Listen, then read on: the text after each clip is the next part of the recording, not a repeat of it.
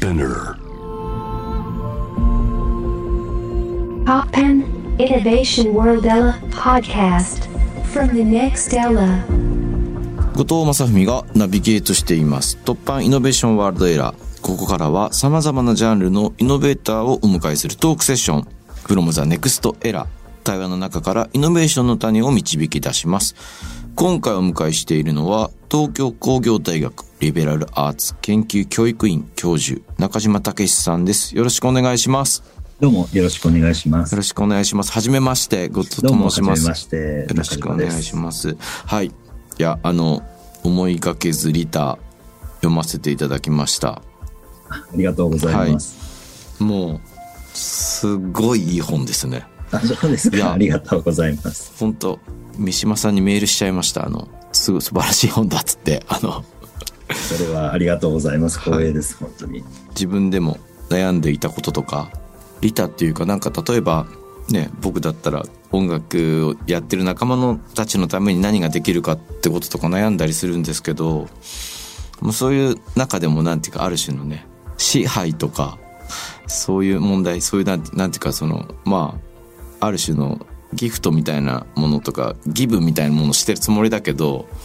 なんかそこに上下関係が生まれちゃったりとか、そういうことに対する悩みとか、なんかあとはこう不細感が出てくるじゃないですか、受け取った時に。そういうことにも触れられていたりとか、すごく面白かったんで、今日はなんかこの本を中心にいろんなことをはい聞けたらいいなと思っています。よろしくお願いします。よろしくお願いします。ご専門は南アジア地域研究、近代日本政治思想ということで、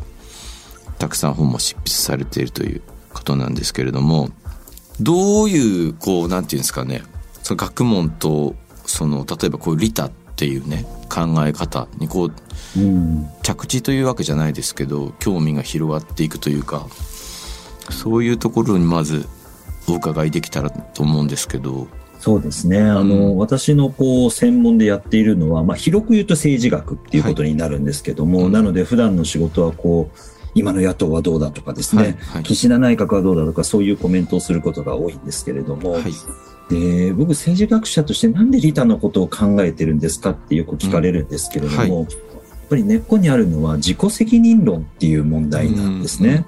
やっぱりこの20年ぐらい日本では新自由主義っていうですね、えーもう自己責任ですよ。行政が何でもかんでもこうサポートするんじゃなくて自分でやってくださいね。マーケットに全部委ねていきましょうっていうこういうまあ小さな政府路線っていうのが大きかったんですけれども、はい。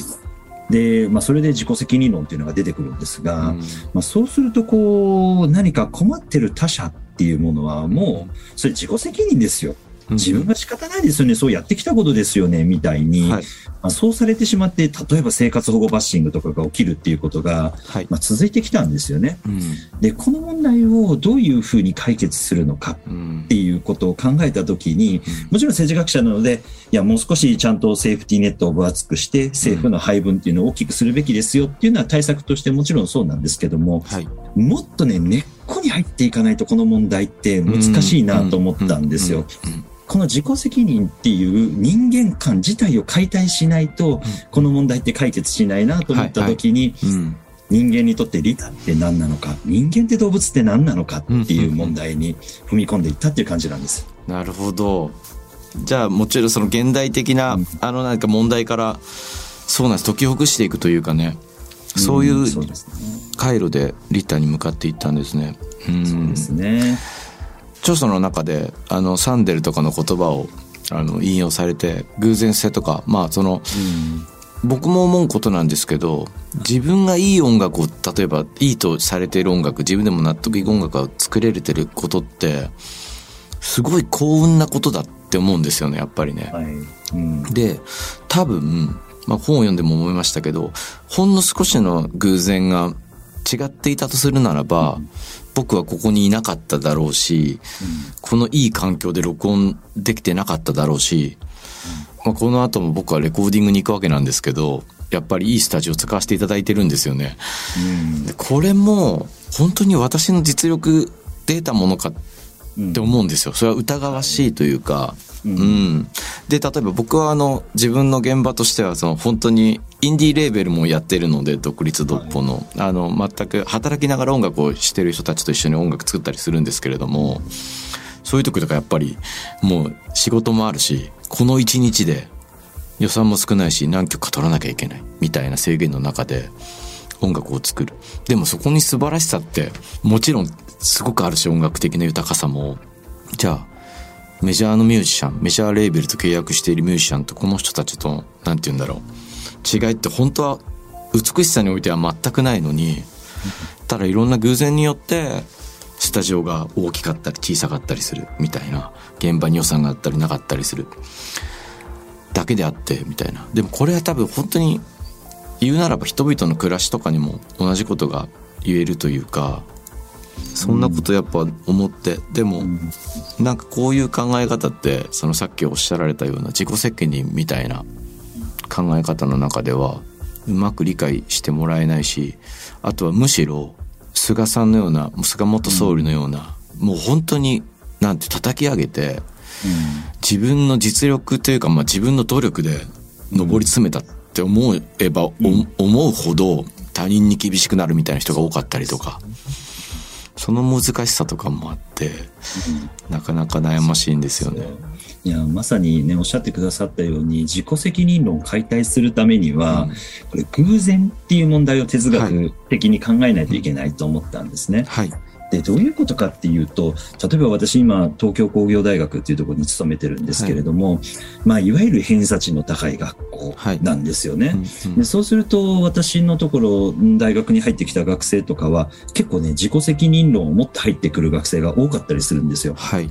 俺は頑張ってきたんだと。うんうんで、頑張ってきたから、こういう偏差値の高い大学に入ってきたと。うんで、そうじゃない人たちっていうのは、頑張ってないから、それは自己責任でしょみたいなですね、はい。考え方を持って大学に入ってくる学生って一定数いるんですよね。うん。で、その学生たちに僕が言っているのは、やっぱり偶然性っていう問題に目を向けないといけないと。うん。本当にあなたの実力だけで何かいい大学に入れたのかっていうとそうじゃなくって、家に自分の勉強部屋があることとか、はい。うん。勉強机があることとか、うん。塾に通わせてもらえたことっていうのは、うん。自分の何か能力とか選択ではなくって、はいね、親ガチャなんていう言葉がね、あの、流行りましたけれども、うんねそういうふうに自分の選択外の環境によって規定されているものっていうのが、自分の人生すごい大きいですよねっていう話なんですよね。で、やっぱりね、僕たちそれ考えていくとですね、うん存在の根本自体がすごい偶然なんですよね。はい。うんだって今僕後藤さんと日本語で話させていただいてるのも、うん別に僕たち日本に生まれたかったわけではないし、そうですね。ねえ、うん。親も僕はありがたいなと思ってますけれども、あの、その親を選択したわけじゃないし、僕は生まれ育ちが大阪なんですけれども、ねえ、僕は大阪に愛憎半ばですけれども、あの、大阪に生まれたかったわけではないんですよね。はい。うん。で、って考えていくとですね、僕自身の人格とか、うん。いろんなものを規定しているもののほとんどは、うん。自分の選択外に与えられた偶然によるものなんですよね。はい。そうすると、うん存在の根本にはこの偶然っていう問題がどうしてもこう含まれている。はい。で、このことに目を向けると、うん自分が自分であることの偶然性っていうものを認識すると、うんその人であったかもしれない可能性っていうものに自分が開かれていくと思うんですよね。はいはいはいはい。人生うまくいっていない。あるいはいろんな障害を持ってしまった弱者っていう立場になってしまった。うんそれが自分の世界と切り離せるかっていうと、そうであったかもしれない可能性っていうのが私の偶然性っていうものの中にはあるな。はいでそこから僕はなんかいろんな社会的なつながりっていうのが生まれてきて、こう自己責任みたいな問題が解体されるとするならば、私たちの存在の偶然性みたいな問題が、とっても重要な問題かもしれないなと思ったんですよね。ああ、確かに、ねその話聞いてる、やっぱ他者に対する想像力とかね。あとはまあ、自分そのもののなんかこのそ存在自体も喜べますよね。そういう考え方するとね。もう少し。ですようね。ん。そうするとね、どうも私たちは、なんかいろんなものを受け取って生きているはいはい。っていうことに気づいていくんですよね。でね、この、い結局のところ、こう、利他っていう問題を考えていったときに、うんうんこの受け取るっていう問題がものすごい重要であるっていうことに気づいたんですよ。はい。で、うんどういうことかっていうと、僕たちね、なんかこう、利他っていうと、人に何かやってあげること、うんうんうん与えることですよね。それが利他だと思い込んでるんですけれども、はい与えただけでは実はですね、利他って起きなくってう、ん。例えばありがた迷惑ってありますよね。あります。はい。ね、僕がもし、あの、後藤さんに、いや、これ食べてほしいなと、これ食べたら絶対後藤さん喜ぶだろうな。まあ、あの、初めましてなので変な話なんですけれども、はいあの、と思ってですね、何か贈り物をしたとはいしてもですね、それ後藤さんがこう食べるとですね、何かこう、体に支障が生じるような食べ物だったりする可能性があるわけですね。で、そうすると僕自身のこう、利他的な思いっていうのは、うんうん後藤さんにとっては進めれば進めるほどこう、暴力的になっていく可能性があるわけですね。そうですよね。ね、うん食べてくださいよとか言い始めるとですね、ややこしいやつになってしまうわけです。はいはい。つまり、あの、与える側は利他を規定できないっていう問題があって、うんやっぱりそれが受け取られ、ありがたいなっていう、こう、利他として、受け止められたことによって、初めて利他っていうのは生じるんですよね。とすると、こう、私たちは受け取ることっっていうものが利他を引き起こすっていうですね、非常に重要なポイントに気づき始めるんですよ。はい。とするとね、僕たちはものすごいものを受け取ってるっていうことに、うんうん世界のあり方に目が開いていくんですよね。とか、こう、大地とかですね、食べ物とかですね、あらゆるものを僕たちは受け取って生きている。で、このことに気づくことから利他っていうのは始まるんじゃないのか。いや、本当それね、なんか本当にすごい展開だと思いました、僕。うんあそうか、俺、なんか与えることばっかり考えてたけど、受け取ることってものすごい重要なんだな、みたいな。うんやっぱそれでなんかね、ちょっともう少し考えると、例えば僕、例えば、音楽とか文学とかもそうなんですけど、この文学とか音楽を支えているのって僕圧倒的に受け手だと思ってるんですよ。読み、読み手であり、聞き手。だから名作を名作たらしめたのは読み手だったり聞き手だったりするみたいな、そういうことともなんか結ばれてくるというか、かその書かれたものをちゃんと読む、その受け手がなんていうか理解するというか、その書かれたものを立たせていくというか、そういうことにも近い気がしていて、そうなんだよな。だから、何気なく生きてるつもりでも、過去の人が何か行ったことっていうのを、その本人もどういう意味かあるかよく分かってないことってたくさんあると思うんですけど、それを未来の僕たちがパシッと受け取って、新しいイメージだったり考え方だったりに展開できるってことそれってものすごい、なんて言ったらいいのかな。今何かを作ってる自分たちにとっても素晴らしいことだと思うし、ある種の作為性みたいのから逃れられるというか、うんその魅力ってありますよね。なんか、うも、もっとこう、未来の受け手のことを信頼してな、いろんなことが行えるっていうか。うん。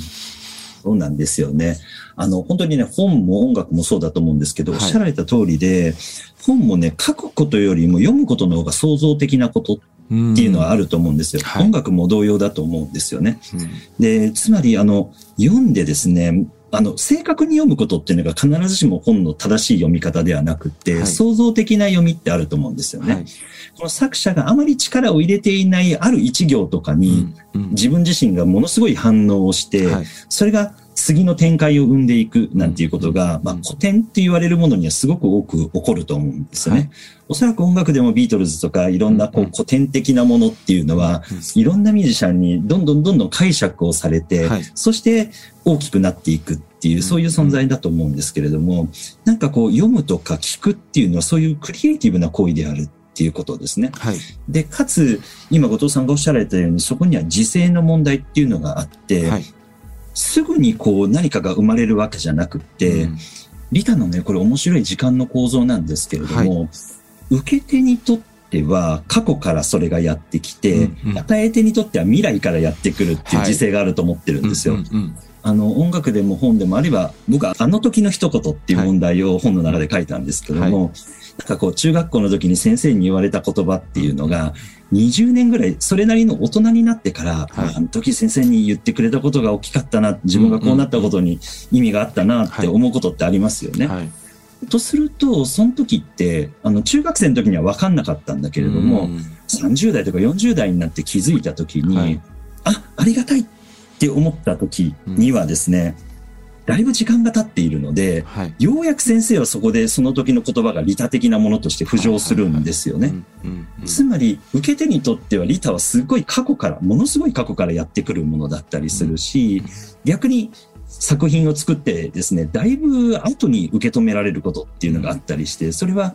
あこれ素晴らしいなと思った人が未来から私たちにね、利他としてやってくるものかもしれないんですよね。うんうんなんかね、この時間の幅っていうものをすごく大きく持つ現象っていうのがこの利他っていう問題かもしれないなと思います。いや、でも本当にそのあたりを読んでみて思ったのは、なんか、とにかく成果を早く求められる時代にあっては、うん。正しいカウンターというか、あ、この時間感覚で何か物事をすると、人間らしいタイム感な気がしたんですよね。そうですね。僕らとしても、なんかこう毎週チャ、毎週のチャートを気にしながら音楽を作ることの意味ってやっぱ考えちゃうところがあって、そうじゃなくて、もうビートルズの音楽なんて僕の生まれる前に作られたものがほとんどで、うん。それを聞いて未だに何か新しい発見があったりするとかね、そういうなんていうんですか、まあ、勝手に僕はパスだと思っちゃったりしてるところもあると思うんですけど、でも勝手にパスだと思ってるっていうのが、もしかしたら利他かもしれないな、みたいな。そうなんです。だから誤読とかってすごい重要な問題で、はい。つまりね、与え手にとって、発信者にとって、それは規定できないものなんですよねなる。ほど。うん。受け取り手っていうものがクリエイティブに受け止められた時はい。なんかこう発信者っていうのは利他の主体として浮上させられるもの。としてあるっていうんですかね。だから僕たちがやることってもう未知の未来に対して投機していくしかないんですよね。なるほど。誰か受け取ってくれるだろうと思いながら長いスパンで物事を見ていくっていうのはすごい重要だと思います。いやーそう考えるとやっぱい、いや、でもやっぱそこが素晴らしいなって思いました、本当に。いろんなこと気づきがあったんですね、この本は。う。うんん、ありがとうございます。あの本当にね、なんかこう世の中でスピード感っていうのが、うんやたらといいことというか、うんうんそれが大切なことと言われている世の中に対して、はい。やっぱりちょっと待ってくれよっていうふうに言いたいっていう気持ちはすごいあるんですよね。はい。はい。やっぱりね、10年、20年とか、場合によって100年とか、うん。自分が死んだ後も、うんねそれがずっとこう続いていくっていう時間軸を持たないと、はいはい。僕たちは未来にも責任を持てないし、今だけ良ければいいって思っちゃうし、そうですよね。うん、そういう時間を取り戻したいんですよね。そうなんです。だからもうすごく思いました。あとはやっぱりこう死者との連なり。やっぱり僕日本語とかもやっぱすごく思うんですけど、僕はこうして、やっぱこの本の中にも書かれてましたけど、まあいろいろ日本語を使って表現したりとか。でもこれって多分なんかこう、流れのように、これまでにこの日本語を使ってきた全ての人たちと連なっていて、その比流、支流の一つに僕があってみたいな、はい。だそう考えると、ものすごくまたこう、なんていうんですかね、この土地とか言葉に対する愛おしさとかも変わってくるし、あとこう、共にこう、そういう例えば言葉っていうところにフォーカスすると、それを今、流れの一つとしてみんなでこう編んで、またさらに先の人たちに、こう、なんていうんですかね、いずれこう、流れを渡していくことになるわけなんですけど、そういう未来に対しても想像が膨らむというか、僕もその死者の連なりの一つになるというかね。なんかそういうふうに捉えてくると、やっぱ人とのつながりとかももう少しこう、なんていうんですかね、柔らかい目線だったりとか、うんうん物一つとっても、特に思うんですよ。楽器一つとっても、これは一体何と連なってるんだろうみたいな。古くは例えば中央アジアとかで、馬のとかのアキレス腱とかでを弦にして発言楽器を始めた人たちとのもうん少なからずつながりがあってみたいな。そういうことを考えると、歴史とか、そういうことに対する、とか社会とかに対する考え方も、少し、こう、揺さぶられてくるというか、想像力が増してくるというか、俺は何をするにも、誰とも繋がらずに、たった一人の力でできることなんてないんだって、やっぱりすごく強く思わされるっていうか。うん。そうなんですよね。で、とかね、それに気づくことっていうのが利他の始まりだと思うんですなよ。るほど。つまりそれが受け取った瞬間なんだと思うんですよね。はい。死者たちがたくさんこう、これまでいろいろやってきたって、僕たちでね、何かを作り上げたものなんていうのはの一部に過ぎなくって、はい。99.9%ぐらいは死者たちが作ってきたものの上に乗っかってるんですよね。うんうん。で、そういう存在なんだっていうことに気づいたときに、この利他っていうものの世界が動き始める。とするとね、僕、こう、あの、利他の研究の中で一番重要なのは、弔いっていう問題だと思ってるんですよね。うんうんうんこう死者を弔うこと。はいで、膨大な無名の死者たちっていうのが今の私たちを支えているっていうことに、そして共に生きているっていうことに気づくことによって、何か別ベクトルの利他の循環っていうのが始まっていく。うんこれが受け取りっていう問題なのかなとはい思うんですよね。なるほど。はい。じゃあここで一曲お届けして、その後にまた詳しくお話を続けて伺ってもよろしいでしょうか？はい、はいお願いします。突版イノベーションワールドエラー後藤正文がナビゲートしています。今回の From the Next エラーは東京工業大学の中島武さんをお迎えしています。ここからは中島さんの今活躍しているステージの扉を開けた突破ストーリーについて伺っていきたいと思います。はい。そうですね。僕何も突破してる可能性がないかもしれないいやいや、んですけれども。そんなことないと思いますが。はい。僕ね、このリターンの問題を考える際にはいなるほどなと思ったことがはいあってですうんね、僕あの、インドの研究を結構長くやってたんですね。うんはい。だから20代の頃3年間ぐらいインドにいたんですけれども、うんなので、こう、インドの勉強するために、こう、ヒンディー語っていうですね、はいインドの、北インドで話されている言語の勉強をしたんですね。はい。でね、このヒンディー語っていうのが厄介な言語でして、はい。主格っていうものともう一つね、余格っていう文法があるんですよ。はい。でね、これ初学者にとってすごい難しいんですけども、うん私たちって主語っていうのを私はで喋ってますよね。はい。はい。けどね、ヒンディー語にはこの私はとか私がで始まる文章と、私にっていうので始める文章があるんですね。に。うん。で、これがね、余格って言われるものなんですけども、はい例えばね、感情表現とかは2で始めるんです。うんうん。あの、私は嬉しいっていう言い方を日本語ではしますけども、はいヒンディー語では、私に嬉しさがとどまってるっていう言い方をするんですよ。ああ、面白い。はいと。か、悲しいも私に悲しみが宿っているみたいな言い方をするんですね。うんうんでね、I love you も同じなんですようん。私はあなたを愛してるなんて言わなくって、はい私にあなたへの愛がやってきてとどまってるっていう言い方をするんですね。うんうんで、まあ、なんとロマンチックな言い方だとはい昔思ったんですけれども、はそれでね、あの、どういうふうに習うかっていうと、はい。自分の行為っていうのが自分の意思によってうんこう行われていると人間は思ってるけども、うんそうじゃないケースがありますよねと。うんうん自分の意思の外部によって自分の行為っていうのが規定されている場合には、はい。これ余格を使うっていうふうに、こう、インドの先生から習ったんですね。うんうん。でどういうことかっていうと、はい。あの、例えば I love you なんですけれども、これね、なんかこう、相手のことをこう分析してですね、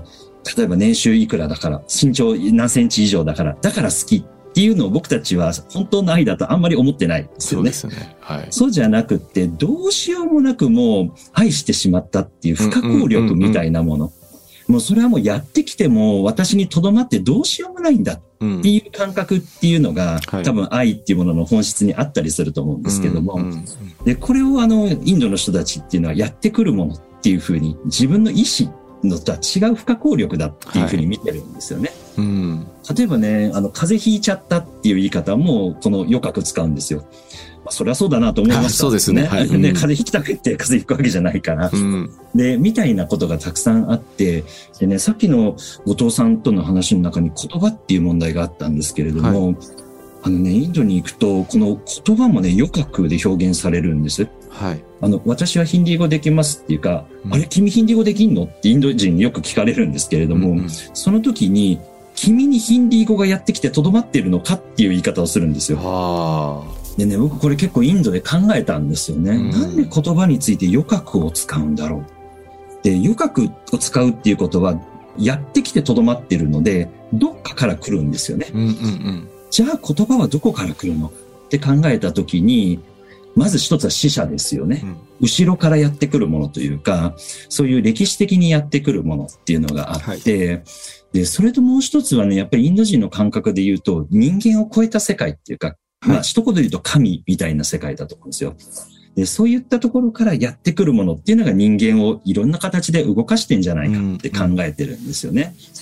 でね、この考え方って僕すっごい重要だと思ったんですよ。はい。僕たちは何でもかんでも主格というか、うん自分が何かをやってる。うん私が意志で世界を切り開いてると思ってるけれども、うん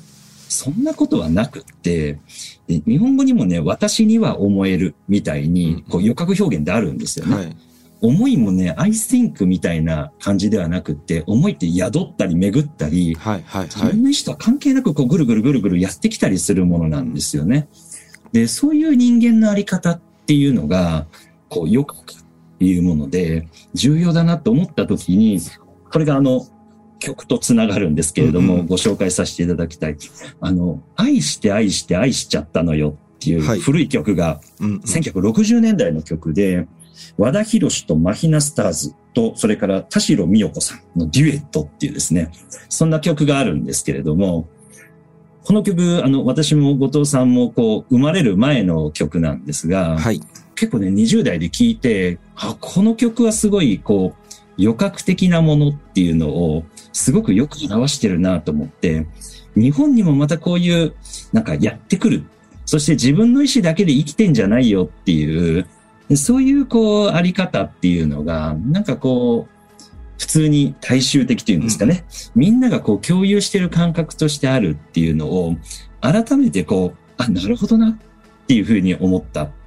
それがね、愛して愛して愛しちゃったのよっていう曲だったんですよね。はい。なるほど。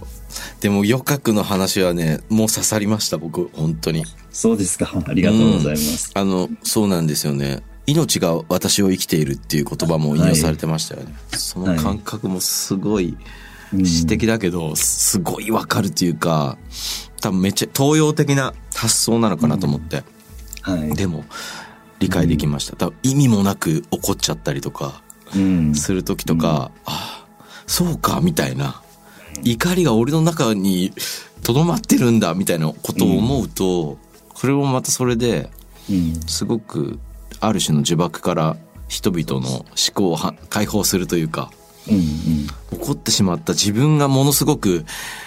醜くて、さもしい人間なんじゃないかって思ってしまうようなこととかも、うん。うん。まあまあ、そういうなんか、その場しのぎには使えないですけど、あ、怒りが私の中をこう、に宿っている状態なんだって思うと、もう少しこう、問題へのアプローチが変えられたりするのかなとか思ったりとか。そうですね。私、おそらくね、僕なんかよりも後藤さんのような、こう、音楽をやってらっしゃる方っていうのは、はい日々、こう、余格を感じて音楽をされてるんだと思うんですよね。はいはい。あ、曲が、そうですよね。書かれてましたね。う。うんん、曲ができるプロセスって多分やってくる感覚の方が圧倒的に強いんじゃないかなと思うんですよね。わかります。本当にそうなんですよ。うん、なんか、私の実力で音楽を今譜面に起こして生み出しましたみたいなことじゃなくて、あれ？みたいな。うん、取り憑かれたように、うん、とメロディーが浮かんだりとか、まあそれは本当その切れ端からみんな広げていくってそこはなんか努力だったりすると思うんですけど、うん、その断片が自分の中にこうある種降りてきたり降ってきたり、うん、なんかいろんな表現をみんな使うと思うんですけど、うん、掘り当てるとかなんかうん、そういうことってとってもあったので、うん、うん、余格の話ってすごい今お話伺ってても分かるというか、うん、うん、とても素敵なお話ですねでもね。いえいえ、はいなので、愛するよりも愛しちゃったの方ですね。このちゃったって僕すっごい重要な日本語だと思っていて、あこの世界をね、そうです広げたいんですよね。不可抗力でってことですよね。この愛しちゃったっていうのはね、もはやね。そうなんですよ。うん、このちゃったってね、可愛い言い方だし、いいなと思っていて、うんここを広げたいなっていう気持ちがあります。あーじゃあもうなんか愛って不可避なところがやっぱりあるんですね、やっぱりね。だからロマンチックですね、本当にね。うん、仕方ないですよね。本当にね。はい、ありがとうございます。From the Next Era 今回は東京工業大学リベラルアーツ研究教育院教授中島武さんをお迎えしました。ありがとうございました。どうもありがとうございました。